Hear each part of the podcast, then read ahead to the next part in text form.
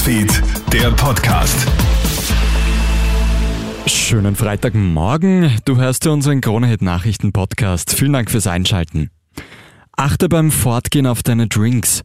In Österreich gibt es derzeit vermehrt Vorfälle von K.O.-Tropfen. Bei der Notruf-Hotline der Stadt Wien haben sich deswegen heuer schon 60 Frauen gemeldet. Das sind dreimal mehr als noch vor zwei Jahren. Und die Dunkelziffer dürfte um ein Vielfaches höher sein. Auch in den Discos und Bars in anderen Bundesländern werden immer wieder Liquid Ecstasy und Co. ins Glas geschüttet.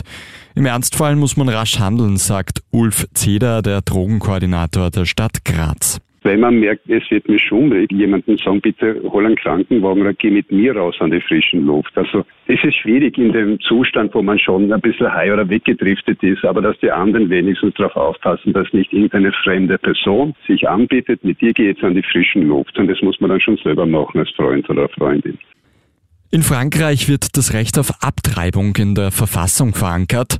337 Abgeordnete stimmen dafür, nur 32 dagegen. Eine französische Abgeordnete spricht jetzt von einem historischen Sieg für die Frauen. Der Schritt sei allen Frauen in den USA, Polen und in Ungarn gewidmet. Dort ist ja das Recht auf Abtreibung bedroht. Brasilien macht es besser als Argentinien und Deutschland und gewinnt gestern Abend das erste Gruppenspiel. Die Serben beweisen sich zwar als harter Gegner, aber durch zwei Tore von Richarlison im Schlussdrittel knacken die Brasilianer dann schlussendlich die serbische Abwehrmauer.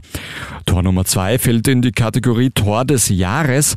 Richarlison hämmert den Ball aus neun Metern per Seitenfallzieher links ins Eck. Durch den 2 0 Sieg untermauern die Brasilianer ihre Favoritenrolle auf den WM-Sieg.